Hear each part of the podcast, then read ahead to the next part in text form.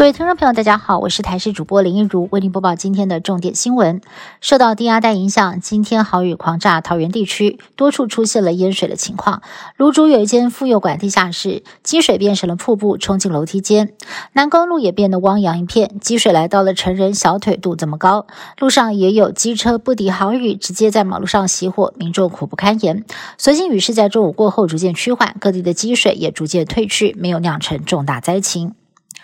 台湾的飞弹研发有重大突破了吗？国军今天在屏东九鹏基地实施精准弹药射击，其中成功射击一枚疑似是熊二一型公路超音速巡弋飞弹。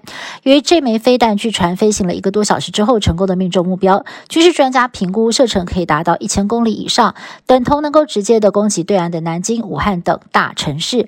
而熊二一也被称为极机密飞弹，这次试射的过程更是首度曝光。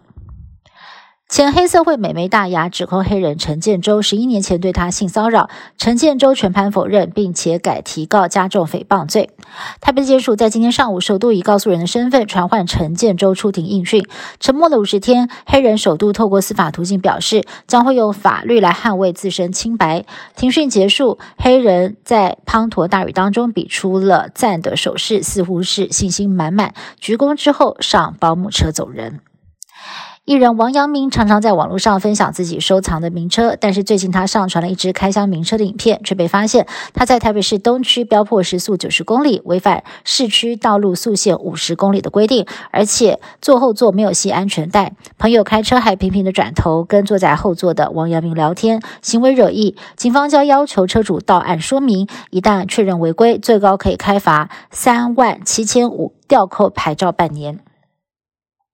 迎接农历七月鬼门开，各地纷纷举行了相关的民俗活动。金龙老大公庙除了举办起脚灯仪式，在今天下午也举行了开开门仪式，要迎接好兄弟返回阳间。而新竹城隍庙则是在二爷的带领之下开虎门，代表让好兄弟出来放风。宜兰则是举办了放水灯的祈福活动。泰国国王遭到流放的儿子，相隔二十七年突然返国，引发骚动。泰王次子瓦查勒颂在美国担任律师，这次突然返回泰国，先后走访了幼儿园跟寺庙，似乎企图要展现亲民的形象。泰国的长公主从去年十二月心脏病发以来，至今仍然昏迷。前王子返国和继承布局有无关系，也引发了多方揣测。台风兰恩十五号二度登陆日本关西，兵库县、冈山县以及鸟取县都降下了破纪录的大雨，至少有四十六个人在强风豪雨当中受伤。兰恩台风凌晨从鸟取县出海，一路往北，是否侵袭北海道，有待观察。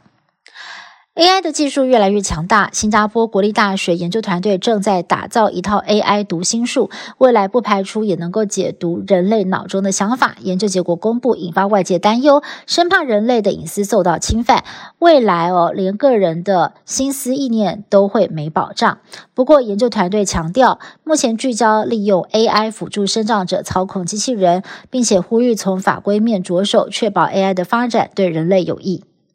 以上新闻是台新闻部制作，感谢您的收听。更多新闻内容，请您持续锁定台视各界新闻以及台视新闻 YouTube 频道。